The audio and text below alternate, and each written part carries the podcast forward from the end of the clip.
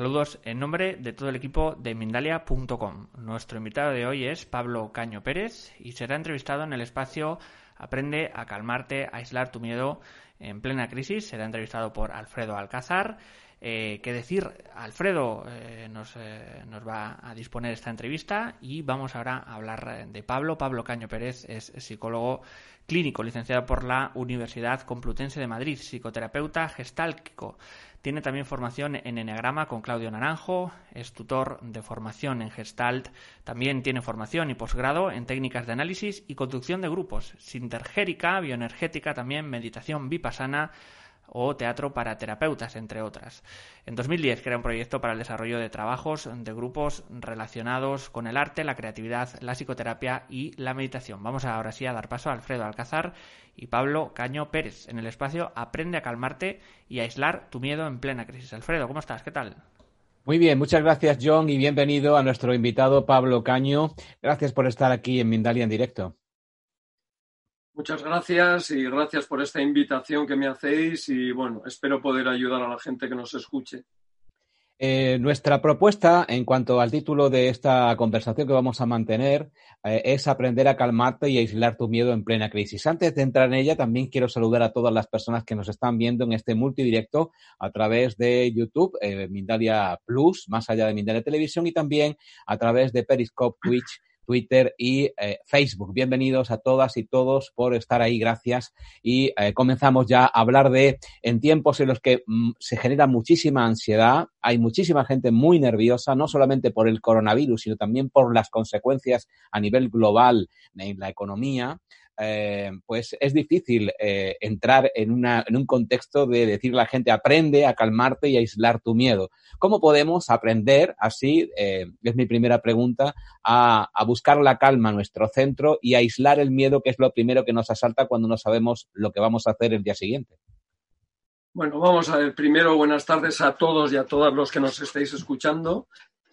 para mí, yo lo he dividido un poco en tres zonas, ¿no? Lo que llamo un poco la zona del miedo, la zona del aprendizaje y la zona del crecimiento, ¿no? Para mí la pregunta un poco fundamental está ahora en, esta situación que estamos de encerramiento, van pasando los días. Para mí la pregunta es, primero, ¿quién soy yo en este encerramiento? ¿Cómo me encuentro en este encerramiento? ¿Qué cosas nuevas están apareciendo?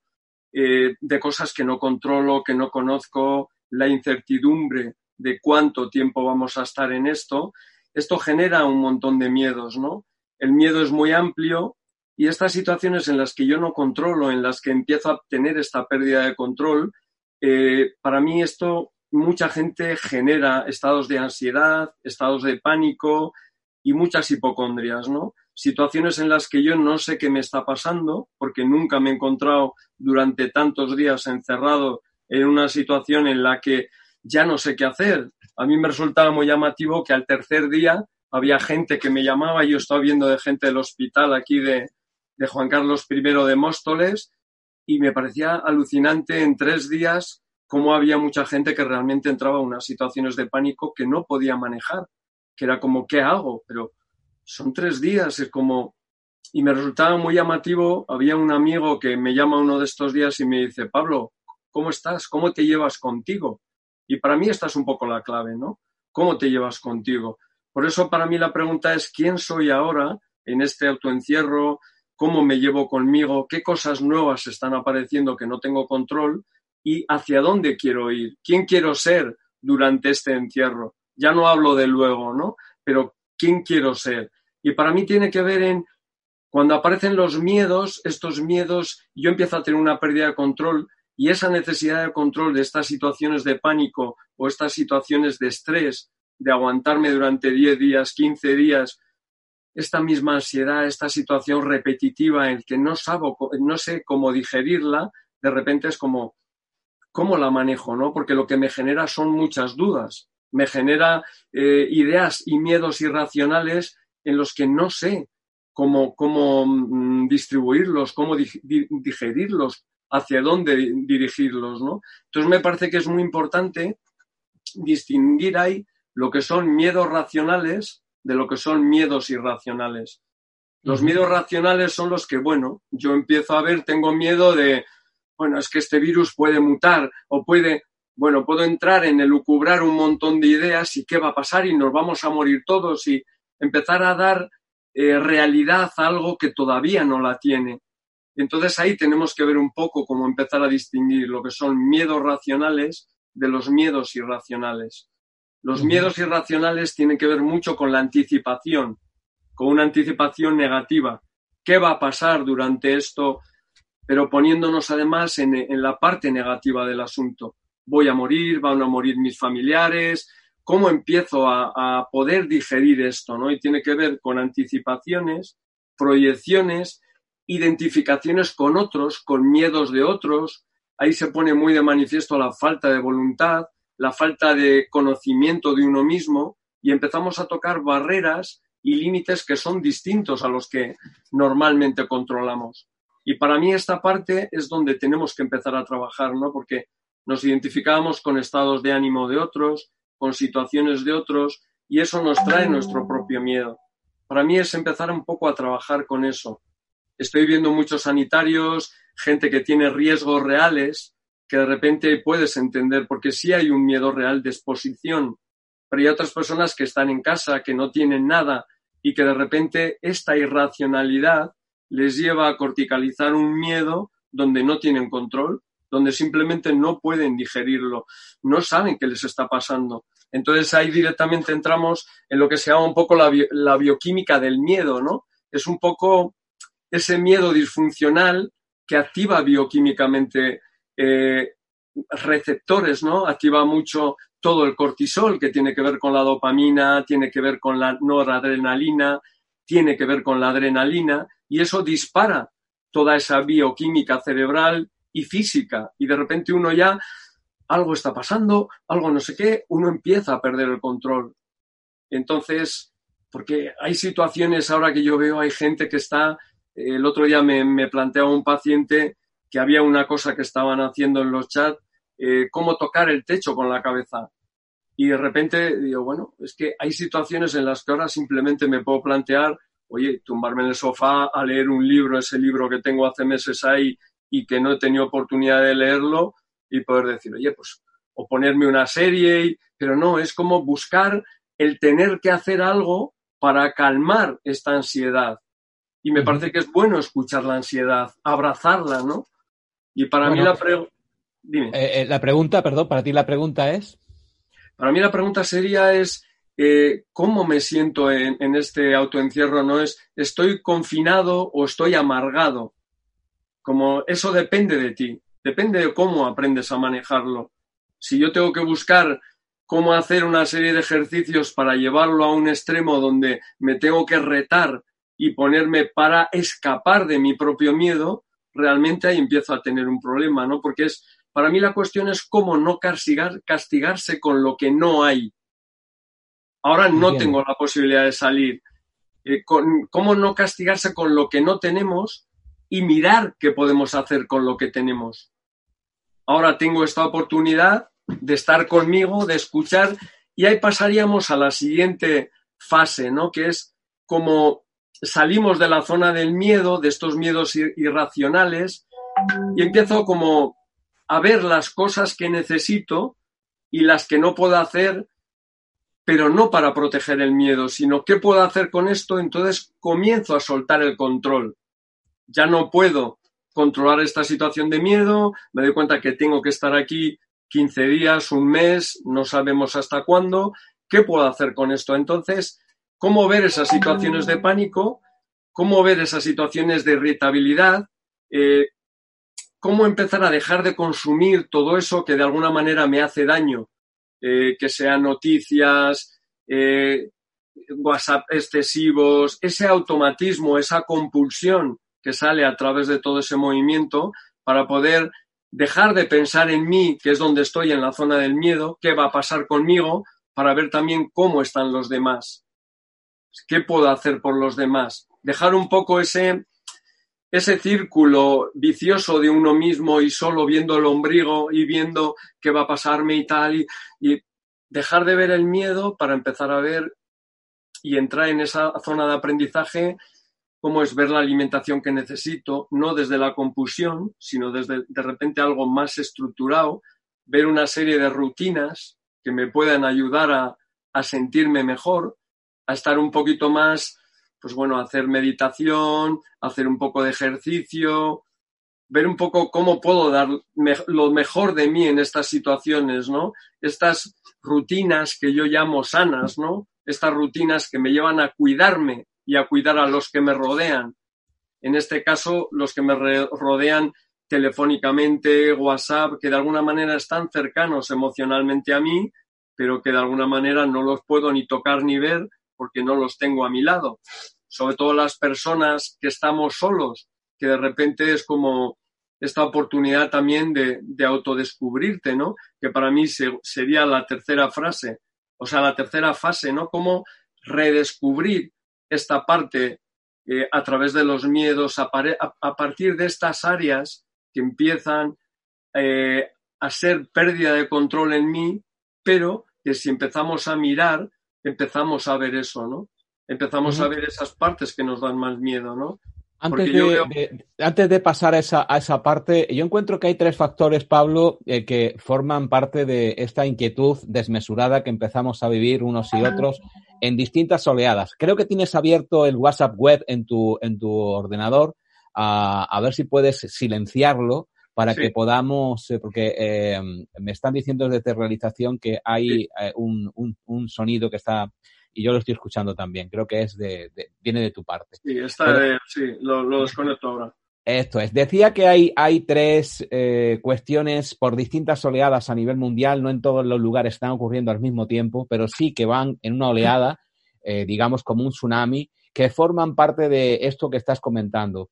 Eh, una de ellas es la velocidad a la que están ocurriendo las cosas. Cuando estamos intentando digerir lo que se nos ha venido encima, ya hay otra cosa en la que tenemos que estar pensando. Quiero decir que hay personas que están ahora eh, recluidas, más de cuatro mil millones de personas que están recluidas, unas eh, sintiendo amenaza contra su vida real, su vida física, en cuanto a este virus, supuesto virus que, está, está eh, flotando en el ambiente. Pero hay otras que a las que ya eh, en otra oleada este, esta sensación de, de, de, riesgo real, que es, está siendo sustituida por la sensación de que qué va a ocurrir con ellos mismos y con sus familias al cabo del poco tiempo, porque la economía se les viene encima y no hay posibilidad de aguantar entonces, esto es eh, la primera, la velocidad a la que están ocurriendo las cosas, las oleadas a las que nos vemos sometidos. Cuando estamos digiriendo una, viene otra y ya nos ocupa ese lugar mental. Y tercero, a que nos han acostumbrado eh, en la sociedad de consumo en la que vivimos a estar haciendo cosas por estar haciendo cosas. Quiero decir, tú aludías antes de que hay eh, personas que no saben estar consigo mismas y siempre tienen que estar ocupadas. Pero eso es a lo que nos ha acostumbrado la propia sociedad, a no tener un diálogo interno, a estar ocupados en la búsqueda de la satisfacción continua y la obligación del trabajo a cualquier hora ya. ¿Cómo podemos sustituir todo esto? Porque evidentemente tú haces una llamada al interior, todos hacemos esa llamada, encontrarnos mejor con nosotros mismos. Pero ¿cómo podemos hacer esto prácticamente? ¿Cómo podemos hacer que esto no nos invade y nos paralice como hay tantas personas que están en este momento en esa situación? Claro.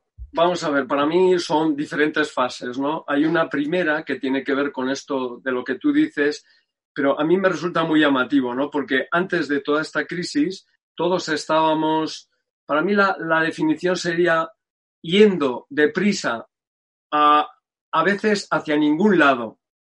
Y entonces de repente esto ha parado un poco en freno, algo que es la dinámica y para mí me parece que tiene mucho que ver con esta sociedad de consumo, donde simplemente hemos sido creados y educados para competir, no para colaborar.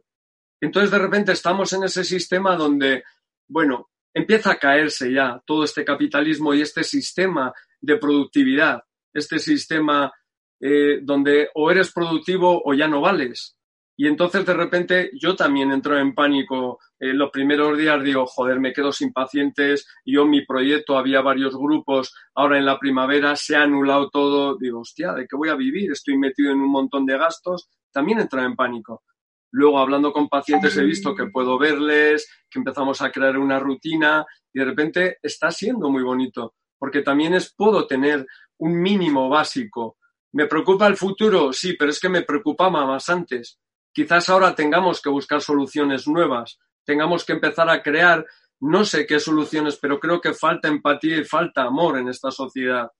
Es como aquí, eh, hablando pronto y mal, es la sociedad de maricón el último. Es como esto decir, aquí es, bueno, mira, yo salvo lo mío, mi serie, mi fútbol, que es donde estamos la mayoría, y de repente es como nadie se preocupa de nada más. Y entonces me parece que esto hay que cortarlo. Y me parece que hay que empezar a vivir de manera más empática y que no sea todo, bueno, este egoísta este en el que estamos viviendo, ¿no? Y a mí me parece que esto está movilizando mucho los miedos. Porque es claro, ya no solo tenemos miedo a estar encerrados en casa y qué nos pasa aquí y ahora, sino proyectamos todo el miedo a qué va a pasar cuando salgamos de aquí. Se mantendrá mi trabajo, se mantendrán mis pacientes, se mantendrán voy a ir al paro, pero bueno, va a haber dinero para pagar a todos, va a haber luego pensiones, ¿dónde estamos? Entonces, claro, va a haber dinero para la seguridad social, pues igual tenemos que empezar a ver cómo recortar dinero de armamento, pues tenemos que ver un poco cómo hay un montón de partidas de dinero que están yendo a algo superfluo y que de repente tiene que mantener un sistema que ya no funciona y tenemos que empezar a pensar más en las personas empezar a ver un poco más cómo está cada persona ahora y cómo podemos ver cómo es la globalidad. Porque tal como íbamos, yo a veces pensaba, digo, bueno, esta crisis, ¿dónde va a llegar ya? Es que ya no sé, es que ya me parece que estamos, pero claro, todavía hay algo más siempre, ¿no? Entonces me parece que tenemos la oportunidad ahora de mirar cara a cara al miedo, a todo esto, porque todos tenemos miedo y no sabemos hacia dónde vamos a ir. Pero siento que el mundo es más grande que, el mundo de los miedos, ¿no? Y ver cómo nos limita el miedo. Yo no sé lo que va, voy a hacer luego, no sé si tendré que dar eh, terapia en el retiro y ofrecerme, porque no sé eh, de qué voy a poder vivir luego. Eh, no sé cómo parto de la agenda a cero, parto de los grupos en la finca a cero, no sé lo que voy a hacer. Pero ahora mismo te digo, bueno, el momento de ahora es estar presente, me parece que es un buen momento para desarrollar el espacio del corazón, ese espacio que, hemos tenido muchas veces inmovilizado y sin escucharlo, y ver un poco como esa cueva donde habita el miedo también es donde se encuentra el mejor de, de, los tesoros, que somos nosotros mismos, ¿no? Y tenemos la oportunidad de estar viendo y tocando esos temores inconscientes, más allí del miedo, ¿no? Y poder ver dónde podemos desarrollar eso, ¿no? Porque para mí dentro de los aspectos básicos del miedo tiene que ver que cómo, cómo aprendemos a soltar, porque cuanto más tensos estamos, menos capacidad de soltar, menos capacidad de vivir el momento presente con lo que eso trae, porque no tenemos oportunidad. Entonces me parece que esta fase que, yo le llamo de aprendizaje y que tiene que ver con esto que tú dices, ¿no? Aprender también cómo es el aquí y ahora, cómo es este presente y cómo puedo empezar a desarrollar el futuro, ¿no? Yo tengo un paciente que es concejal y estos días me decía, joder, Pablo, estoy en crisis. Y digo, ¿y eso? Y me dice, porque me doy cuenta que yo ya no quiero hacer la política que yo quería hacer antes. Me daba cuenta que antes era una política eh, para mí y para ponerme medallas continuamente. Y ahora me doy cuenta que hay gente que necesita mucho la ayuda ahora. Y digo, bueno, pues qué bien, ¿no? Porque yo creo que ha entrado en lo que es hacer una política más humana, una política más empática, y me parece que ahí es donde está la oportunidad de este cambio. Y creo que este encierro me parece que es importante que nos sirva para reflexionar en ese sentido, que nos, sirva para realmente ver a dónde queremos llevar esta zona de, aprendizaje y poder dar lo mejor de nosotros mismos de una manera ética, a través de cuidarnos y aprender a cuidar a los demás. Porque si no estamos en, en esto de bueno, salves el que pueda, yo ya tengo mi estado de bienestar, que al final no es un estado de bienestar, es un estado ya mm, de adecuación, pero que realmente acabamos no desarrollando cosas porque entramos en demasiados automáticos, ¿no? Y me parece que es muy importante esto que yo digo de soltar, porque me parece que una vez que tenemos la capacidad de poder soltar, eh, no quiere decir que no tengamos miedo, quiere decir que tendremos la oportunidad de una vez soltar, mirar lo que aparece. mirar eso que aparece cara a cara y verlo y decir, joder, qué oportunidad tengo de esto, ver mi miedo, ver mi compulsividad, ver mi automatismo, ver eso con, con, el riesgo que eso supone, darnos cuenta que a veces no somos tan estupendos. Y de repente es mostrar Pablo, tengo, tengo personas que ya están participando con sus comentarios y quiero ir también, eh, eh, aunque luego iniciaremos formalmente eh, el, el, tiempo de comentarios y el tiempo de preguntas, pero quiero ir porque también nos conduce a derroteros en los que ponemos cuerpo a tierra, porque si nos elevamos demasiado puede que las personas que estén intentando comprender su situación y sus miedos no tengan respuesta. Tú eres el que diriges, estoy a tu disposición.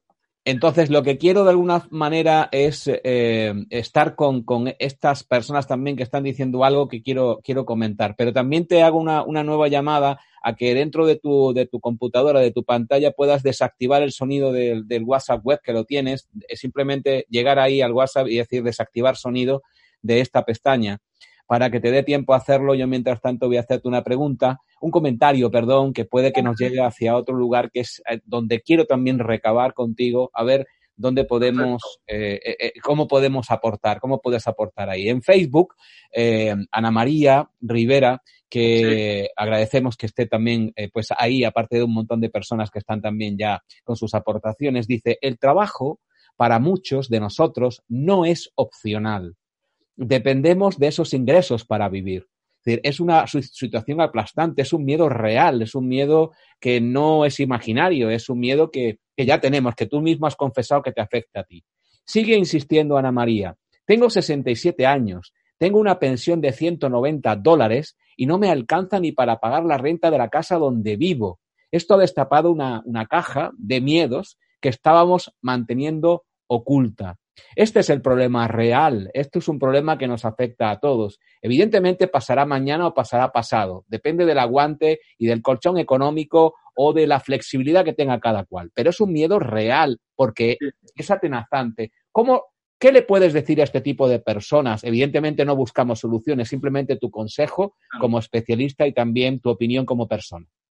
Yo, Ana María, te diría que yo estoy en la misma situación. Yo encima no tengo ninguna pensión y tengo un proyecto que tengo que pagar y te entiendo. Yo creo que ahora vamos a tener que buscar más soluciones de apoyo humano, de apoyo, eh, eh, eh, no sé, a mí me parece que ahora se me ocurre hasta que podamos hacer algo para poderte ayudar entre todos, no lo sé, buscar soluciones que sean más sociales, porque yo te entiendo a ti y me veo a mí mismo en esa situación. Y entonces eso, yo no sé lo que va a pasar el mes que viene, también tengo ese miedo pero lo único que puedo hacer es ver un poco qué opciones me puedo plantear luego para salir de ahí. Yo me estoy planteando hablar con el, con el banco, ver si me pueden dar un crédito. Yo también, yo tengo 63 años, entiendo tu posición, pero ahora mismo es como, lo único que puedo hacer es cómo calmarme y ver qué soluciones. Luego tengo varios amigos que me han ofrecido dinero y ver, es una situación atípica, es una situación irreal. Esperemos que esta situación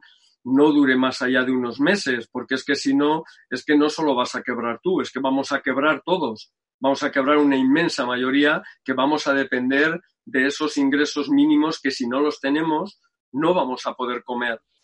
Eso es otra cosa eh, que, está ocurriendo y quiero reflexionar contigo de eso, si tú eres, me lo permites, Pablo, en cuanto a que confiamos en que el Estado, los gobiernos, algunos se movilizan de una manera y otros de otra, evidentemente, empiezan a haber pugnas entre gobiernos del norte y gobiernos del sur, empiezan a haber riñas entre políticos, que si la medida llegó tarde o llegó a tiempo, empieza a haber descalificaciones y también un gran número de personas, millones de personas expectativas a que se liberen ayudas, a que se retrasen pagos, en definitiva, en ponernos en manos de nuestros grandes padres, que son los gobiernos, con lo cual se incentivará una política mucho más proteccionista, mucho más paternalista y que y quizá, casi con toda seguridad, mucho más restrictiva a los derechos y libertades de las personas. Esto también es un miedo real. No podemos depender de que venga papá Estado a calmarnos, porque en realidad ellos también van a jugar las bazas que puedan jugar, porque también están en quiebra.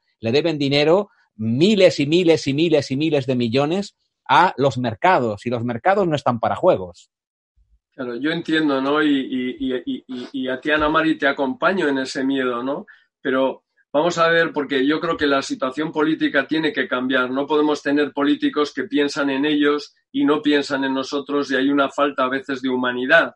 Y no podemos hacer que los bancos sean rescatados por el gobierno con dinero público y que luego los demás al final se nos dé el mínimo porque, bueno, de repente se ha rescatado. Es que tenemos que ir a, cosas más sociales. No podemos estar comprando patatas eh, del otro extremo del país cuando tenemos patatas aquí y de repente se le está pagando una mierda porque valen más baratas desde fuera. Entonces, tenemos que ver cómo entrar en esa globalización de una manera eh, menos agresiva y menos aversiva también para todos los que estamos aquí y ver cómo, pues no lo sé, buscar soluciones que sean, pues eso, de mucha más humanidad, porque si no al final los bancos van rescatando, pero al final van rescatando con dinero público y dices, bueno, volvemos a entrar en la misma.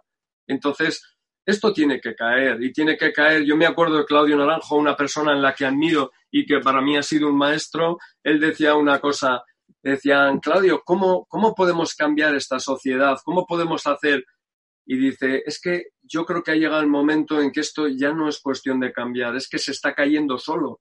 Y yo creo que este sistema se está cayendo solo. Y ahora tenemos que empezar a, buscar soluciones más humanas, más de corazón. Porque si no, me parece que estamos atrapados continuamente en eso, en la que esta deriva no tiene salida ya. Porque entramos en algo que es el control, el control y el control además de los poderosos.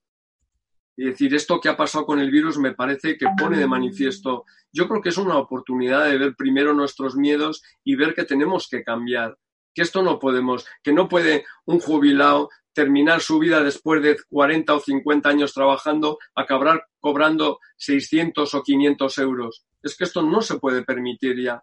Tiene que empezar a haber cambios a ese nivel. Y no me extraña que se disparen los miedos ahora, porque es como es imposible, decimos, yo estoy mucho por la meditación y luego me gustaría hablar algo de ello, de aceptar lo que viene, pero claro, cuando lo que viene es todo este estado de no bienestar, claro, uno está todo el rato que no puede dormir, simplemente porque no sabe cómo va a pagar la factura del mes que viene. No sabe si le van a cortar la luz. No sabe si le van a echar de la casa porque no puede pagar el alquiler. Y esto me parece que son problemas reales que, claro, ya hemos llegado a un estado de bienestar tan mínimo que de repente tenemos que empezar a hacer algo con eso. Porque si no, los miedos van a estar muy presentes ahí. Y no hay forma de calmar eso. ¿Cómo me puedo calmar? ¿Cómo me puedo calmar? Sí, sí, perdona. Te, he interrumpido. Discúlpame, Pablo. ¿Querías decir? ¿Cómo, puedo calmar mis miedos si al final de no tengo para pagar al final de mes? me van a cortar la luz y no tengo dinero para, para ir a comprar al supermercado. ¿Cómo no voy a estar con miedos? Es que es imposible. Disculpa, Pablo, que me llega con retraso tu señal y por eso a veces eh, te interrumpo cuando estás en plena conversación. Eh, es importante lo que dices, eh, pero también eso puede conllevar a muchísimas personas a no controlar esta ansiedad y este miedo natural, como tú acabas de decir, que va en incremento por la inseguridad a la que estamos expuestos y em, llevarnos a situaciones límite. ¿A qué situaciones nos puede llevar el miedo y cómo podemos atajar esa situación? Porque estamos viendo escenarios, bueno, muy surrealistas que pueden ser eh, realmente una, una, algo concreto dentro de muy poco tiempo. No quiero ni pensar en ello. Claro, ahora se están dando situaciones, Alfredo, que es, son muy variopintas, ¿no? Porque el miedo, me parece que la mayor dificultad es cómo nos lleva a la pérdida de control precisamente por este disparo del cortisol. Porque de repente empezamos a hiperventilar, sin darnos cuenta estamos solos, empezamos la tasa cardíaca aumenta, empieza un poco la adrenalina a dispararse y de repente no, no, podemos controlar eso. Entonces yo planteo, y yo luego os dejaré la página web mío, eh, para de alguna manera, y yo tengo un servicio que estoy eh, prestando ayuda a personas en duelo y crisis de ansiedad y pánico gratuitamente, simplemente llamándome por teléfono y hablando a través de una sesión, para mí es con un ejercicio muy sencillo de respiración, que es coger la, la respiración muy rápida por la boca y muy lenta por la boca también. Despacio, muy lenta, muy lenta, muy despacio. No hay crisis de pánico, crisis de ansiedad que dure más de tres minutos, porque automáticamente empieza a regularse el, oxígeno en sangre, empieza uno a no hiperventilar, empieza el CO2 a hacer su efecto y de repente uno no entra en crisis de pánico porque no produce adrenalina. Entonces, en cinco minutos está estabilizado. Cosas tan sencillas como esas, y yo ofrezco esa posibilidad para todo el que quiera sin ningún coste, porque es como me parece que en este momento hay que estar en ese apoyo que yo estoy diciendo, en humanizar estas relaciones que creo que han llegado ya a límites insospechados. O sea, ahora mismo lo que estoy viendo de los bulos, cómo se está utilizando, a mí me están llegando al WhatsApp, a la cuenta, al correo, muchísimas cosas de cómo cambiar mi número de cuenta, no sé qué, que ha habido un problema tal, y es todo un bulo, es una mentira, y cuentas que yo no tengo. Y de repente os digo, es alucinante esto, pero me están llegando, igual te estoy diciendo que esta semana han entrado 30. Y de repente dices, bueno, pero esto, la gente está aprovechando. Y esta falta de humanidad, esta falta, este, esta sociedad de consumo en la que hemos estado criados, de repente se dispara. Y claro, los miedos ahí se disparan. Yo planteo mucho para eso hacer eh, el trabajo de meditación, de empezar un poco a, estar con uno mismo, a tener al menos, eh, planteo un cuarto de hora, media hora de pararse, parar la actividad, de parar la televisión, de parar lo que estamos haciendo y tener un cuarto de hora, media hora por la mañana y media hora por la noche para poder escuchar un poco cómo estamos, ¿no? Porque generalmente todo este vivir fuera nos está llevando continuamente a perder la identidad con nosotros y a, perder la referencia nuestra. Y me parece que es muy importante esto, porque si no entramos continuamente en esta deriva. Y para mí ahí entraríamos en la tercera fase, que sería la zona de crecimiento. Vamos a, vamos a, esperar para la zona de crecimiento a tener esta pausa de un minuto para poder abordar esta fase en la que nos quieres introducir, la del crecimiento, y también abordar las preguntas que nos están llegando desde distintas partes del mundo y también en todo lo que tiene que ver con nuestro multidirecto. Estamos hablando con Pablo Caño Pérez. Aprende a calmarte y aislar tu miedo en plena crisis, de todo lo que conlleva nuestros miedos en este encierro y todo lo que vendrá a posteriori de esto, de este encierro que nunca eh, sabemos de momento cuándo va a terminar eh, en distintas zonas del mundo, porque cada uno tiene su oleada.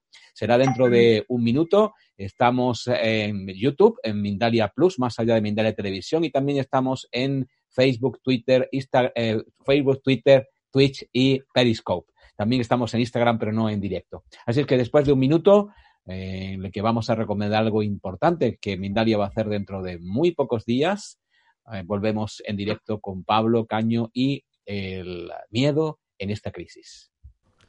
Pues sí, Alfredo, muchísimas, muchísimas, gracias Alfredo y, eh, Pablo. Vamos a, ahora sí a compartir eh, una información de Mindalia.com. Ahí va.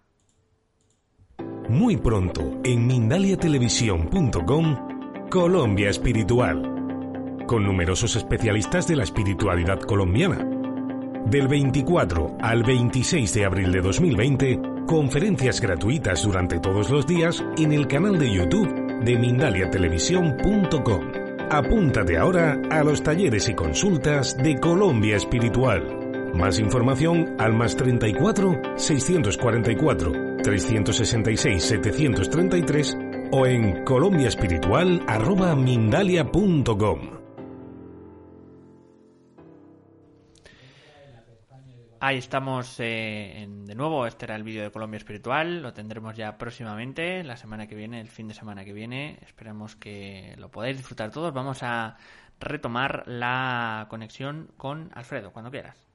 Muchísimas gracias. Estamos hablando con Pablo Caño Pérez en directo, multidirectos a través de Mindalia Plus. Eh, más allá de Mindalia Televisión y también en Facebook, Twitter, Periscope y Twitch. Aprende a calmarte y aislar tu miedo en plena crisis con Pablo Caño Pérez. Damos también tiempo a las preguntas que ya han ido sucediéndose a lo largo de esta conversación. Estábamos en el tercer estadio en el que eh, nos quería introducir Pablo. ¿Cuál sería este tercer eh, momento de sujetar, de calmar el miedo?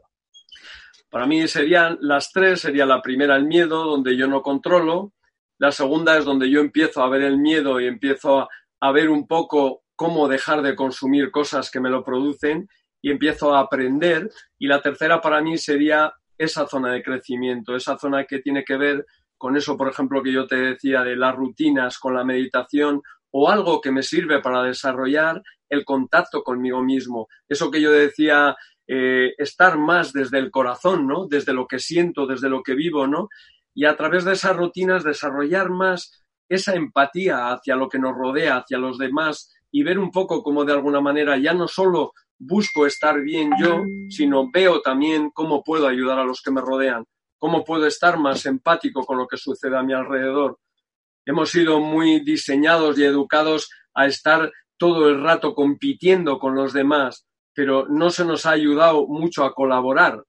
Entonces, me parece que la escuela de Rudo Steiner, por ejemplo, trabaja mucho más en eso, ¿no? En, no tanto en la competición, sino en la colaboración. ¿Cómo puedo hacer yo con los demás en vez de yo imponerme a los demás? Por eso a nosotros nos cuesta mucho entrar en esa parte vulnerable. Si tú ves mi parte vulnerable, yo me genera miedo porque te pones por encima de mí inconscientemente, yo te pongo por encima de mí.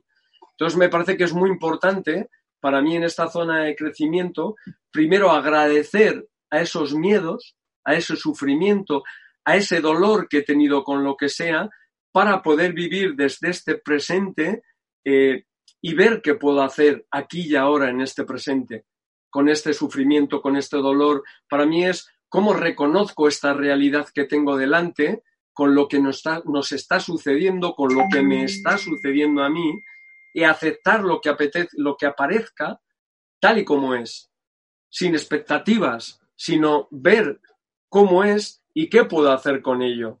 Porque para mí el problema es que no vemos la realidad, vemos lo que queremos ver, proyectamos lo que queremos ver y entonces al final acabamos seduciendo, acabamos compitiendo, pero eso nos impide muchas veces eh, escucharnos, ¿no? Porque en las discusiones yo veo, pues en las relaciones de pareja o en, o en discusiones yo veo que estamos más pendiente de cómo devolverle al otro cosas que de escuchar lo que el otro nos está diciendo, ¿no? Y para mí la meditación hace eso, ¿no? Que es como abrazar lo que viene y no abrazamos lo bueno ni lo malo, abrazamos lo que viene tal y como es, que a veces será bueno, a veces será malo, y ahí es donde empezamos en esa fase de crecimiento, porque para mí es una inmersión completa en el aquí y ahora, porque además es lo único que hay. Ahora solo existe esto, solo existe esta relación contigo, esta charla y no sé qué, pero incluso esto mismo que estoy hablando ya está siendo pasado, porque es como ver esta, esta relación y la meditación te pone mucho en ese presente, en darte cuenta que lo que estás pensando ya es pasado y de repente es como te pone en actualizar esa respiración momento a momento. Y para mí esto es lo que te pone en contacto con qué es lo que te pasa dentro. ¿Cómo estoy yo aquí y ahora? Y empezar a mirar esa situación como un paisaje, como, como un paisaje que hay y descansar dentro con lo que haya, respirarlo y ahora con lo que hay. Porque es que además no podemos hacer otra cosa. Lo que queremos normalmente es cambiarlo. Y yo creo que ahí es si la mente está agitada, pues ver esa no voy a ir a comprar y automáticamente entro unos miedos irracionales, que es lo que habríamos antes, pero desde ahí no tengo soluciones. Y entonces, bueno, y para mí es inspiro esto y lo suelto, lo respiro y escucho tal y como es, sin ninguna eh, fijación mental o física, no sé, simplemente escucharlo y poder desarrollar un espectador frente a esto. No te oigo ahora. Ahora, ahora. Sí, decía que vamos con preguntas que nos vienen desde distintas partes del mundo eh, y dos de ellas que nos vienen de Facebook de distintas personas, una de Argentina y la otra no me ponen desde dónde, eh, pues resumen por completo todos los miedos o gran parte de los miedos a los que estamos eh, observando gracias a, a, tu, a tus comentarios. Desde, face, desde Facebook, Cecilia Banchero de Argentina dice, gracias, qué bueno, ¿qué hacemos con el miedo económico? Esto ya lo hemos hablado un poco antes. Y también desde Facebook, Madeline Valencia dice, tengo neumonía, pendiente diagnóstico de coronavirus y tengo miedo. ¿Cómo lo veo diferente? Fíjate, ese, ese, esas fases de las que hablábamos, una eh, en la inmediatez de que tiene un diagnóstico de posible coronavirus y la otra de que tiene miedo real a que no sabe cómo salir económicamente de esta situación. son miedos reales, son miedos que atenazan y que, bueno, ah, es, difícil sentarse a observar ese miedo cuando todo pasa tan rápido. Entiendo, pero mira, eh, te pongo el ejemplo de, un, caso con un cáncer terminal y de repente era un cáncer de, de colon y bueno, viendo el diagnóstico de él, yo trabajaba con Fermín Muriano, que era un especialista en cáncer, y vi que ese cáncer no era enfermo terminal si lo cuidaba.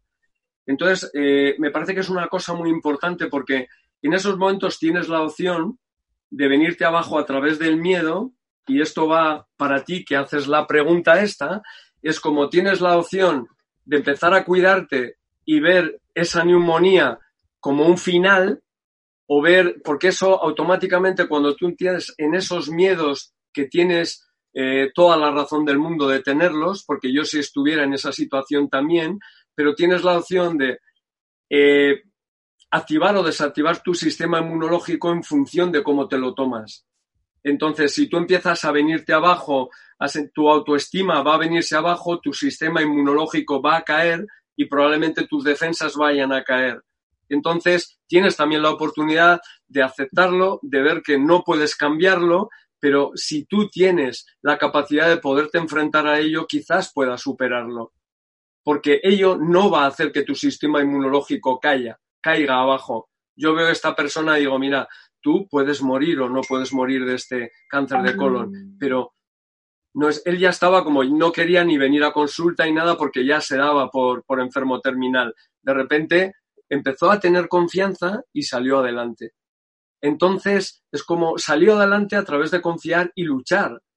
Y entonces yo le propongo, te propongo a ti que estás haciendo esta pregunta, es como decir, ¿cómo puedes también animarte en este caos, en este miedo, ver qué es lo que puedes hacer para funcionalizar eso y ver cómo te puede ayudar? de qué manera puedes reforzar un poco tu autoestima, aunque sea una situación límite, aunque estés frente a una situación muy jodida, que no sabemos si realmente va a ser muy dura o no, pero realmente ya estás en una situación dura. Entonces, ponte ahí un poco ver qué es lo que puedes hacer y cómo subir tu autoestima. intenta hablar con tus amigos, intenta ver esos refuerzos positivos que te pueden ayudar, intenta animarte dentro de lo mal que estás y ver un poco cómo, cómo subir eso, ¿no? Y con ah, respeto. tenemos eh, poco tiempo ya, apenas 15 eh, minutos, menos de 15 minutos, y eh, me gustaría que abordáramos el máximo de preguntas, que son muchas.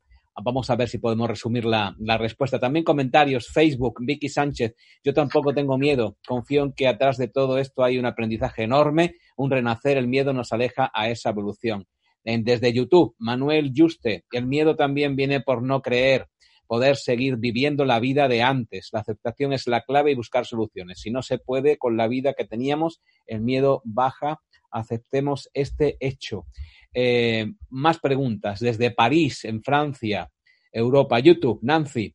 Cuando me siento frustrada, es algo también muy común a mucha gente en este momento, cuando me siento frustrada no puedo dejar de comer cosas que no son sanas y no me puedo controlar. ¿Cómo manejar esos picos de frustración sin lanzarme a la comida?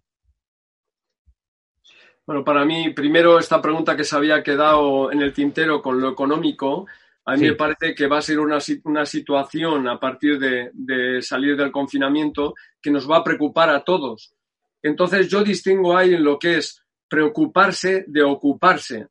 Entonces yo no sé, no voy a intentar preocuparme luego sobre lo económico, pero sí me voy a, ocupar en tener trabajo.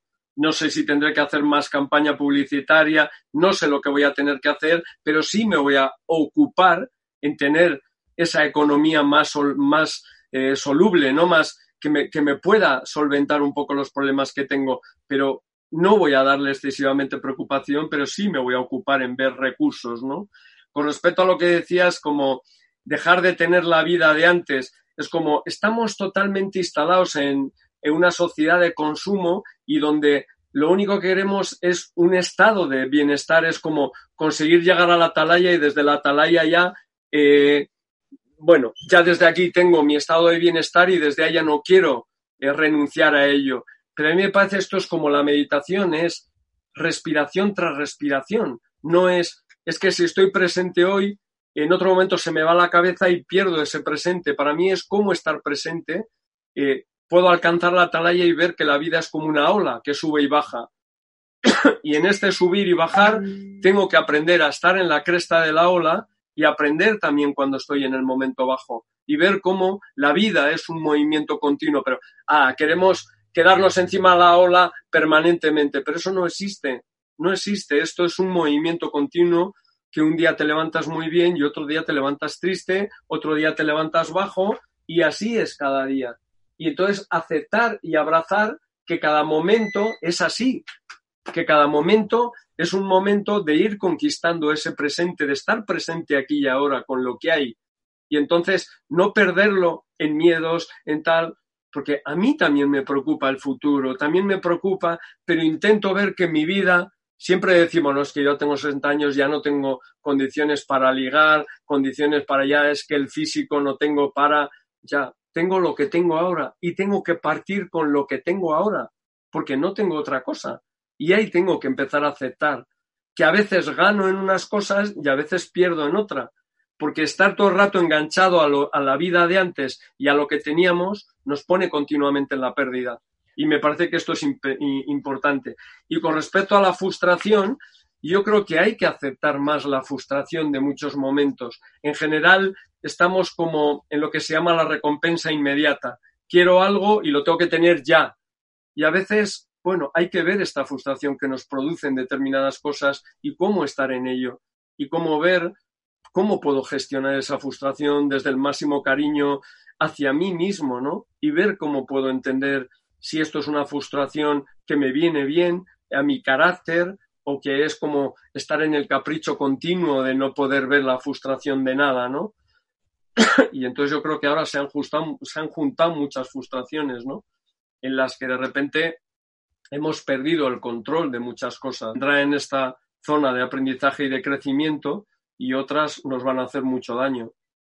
Desde YouTube otra pregunta. Eh, vamos a ver si podemos eh, ir un poco más rápido ya en este tiempo final para poder abordar el máximo de ellas. YouTube, José Olivares, México. Al vibrar la mayoría en miedo, no estamos atrayendo eventos. Donde es disfuncional. Una depresión es buena si dura 15 días, 20 días, porque escuchas cosas de ti mismo que normalmente no te lo permites. Pero claro, si esto pasa de tres meses, seis meses, ya es disfuncional porque te va a meter en algo que al final te va a llevar a un agujero donde ya no puedes salir. Eso puede ser jodido.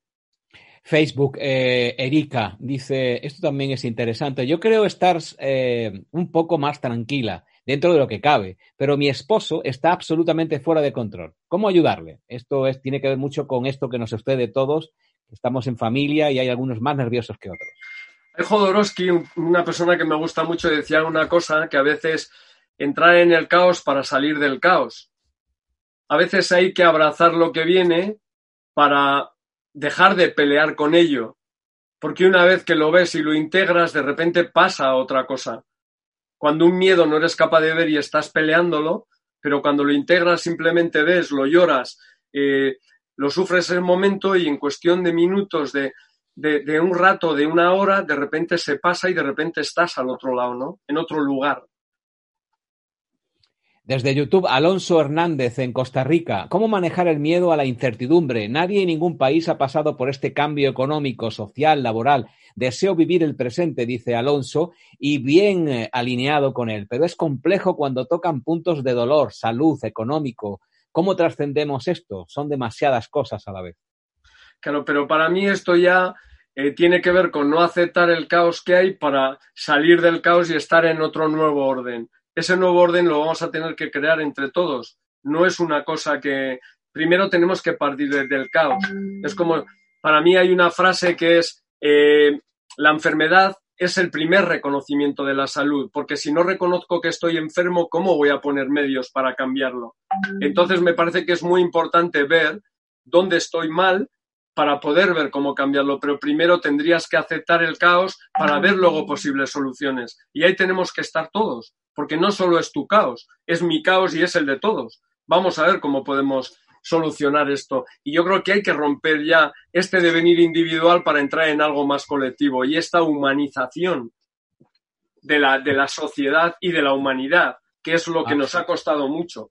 Esta pregunta viene, que viene a continuación desde Uruguay, desde YouTube también, eh, pues eh, habla mucho de, esto que, estabas comentando. Os pedimos disculpas por los sonidos del de, el timbre de este de WhatsApp que está sucediendo, pero Pablo no puede, no puede controlarlo tampoco. A veces hasta el sonido de WhatsApp no podemos ni controlar. Afortunadamente yo te di un truco, eh, Pablo, si te sirve y me permites humildemente, yo quité el sonido de mi WhatsApp hace años y vivo tranquilo. Lo miro, pero él no me mira a mí. Creo que es ya un paso importante para que podamos nosotros controlar más que nos controlen. YouTube, Marcelo César, pregunta desde Uruguay. ¿Será que este virus está afectando eh, a los que toman verdaderamente decisiones en el mundo?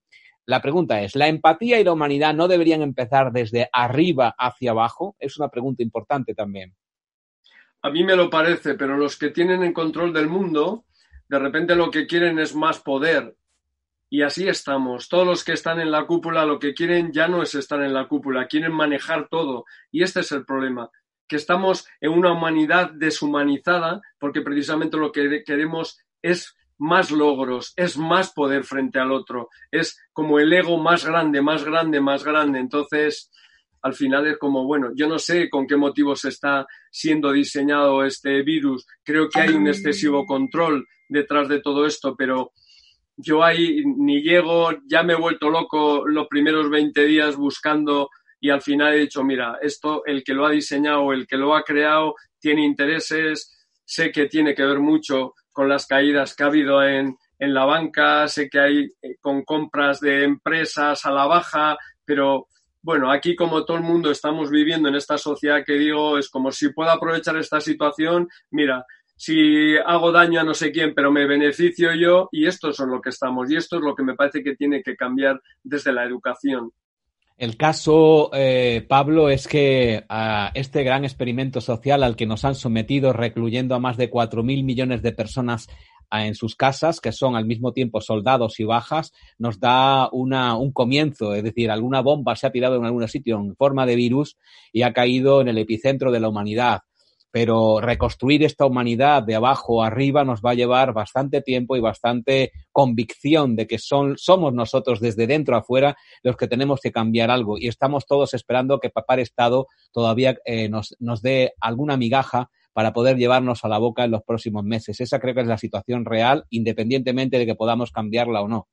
¿Qué te parece a ti?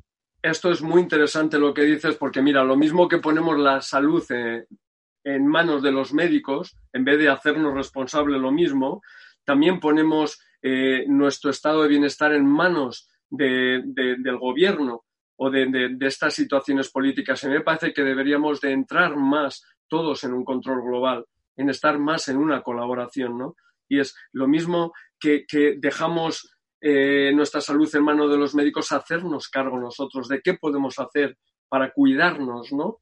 Y esto entra en lo preventivo y en, el, autocuidado, ¿no? Y a nivel económico y a nivel social igual, cómo podemos implicarnos más y no dejar a alguien que además luego nos maneja a su interés y que me parece que este es el problema y que esto es el, el, digamos, el, la punta del iceberg, que es como un político en cuanto entra y entra en una situación de poder que le permite manejar todo. Y ahí es donde estamos todos.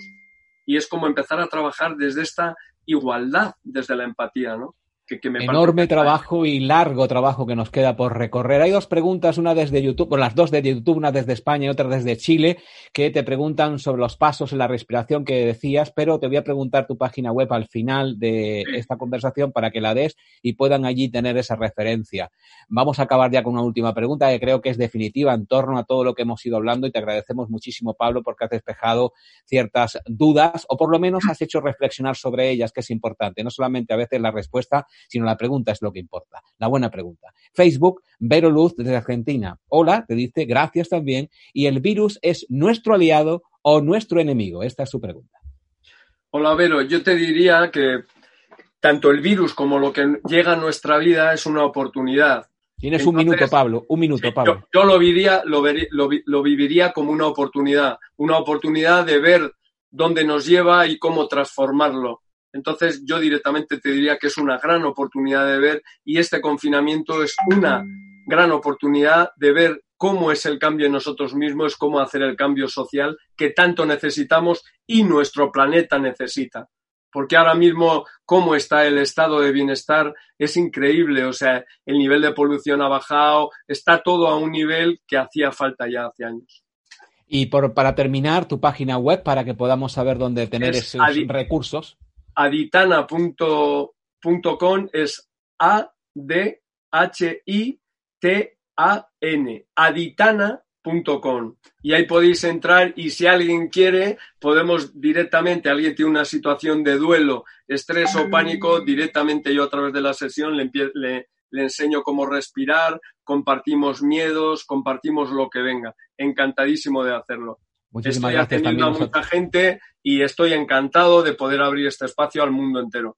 Nosotros también estamos encantados y te agradecemos eh, tu presencia, Pablo Caño Pérez. Aprende a calmarte y aislar tu miedo en plena eh, crisis. Este ha sido el propósito de toda esta conversación. Espero que os haya llegado a todos vosotros, a todas vosotras, eh, lo justo que necesitabais para poder tener un poquito de luz que os lleve hasta el siguiente paso. Gracias, Pablo, y a todos, a todas, allá donde estéis, que es el mejor lugar donde estáis. Gracias por estar ahí y nos vemos en la próxima. Gracias. Muchas gracias a todos y a ti, Alfredo.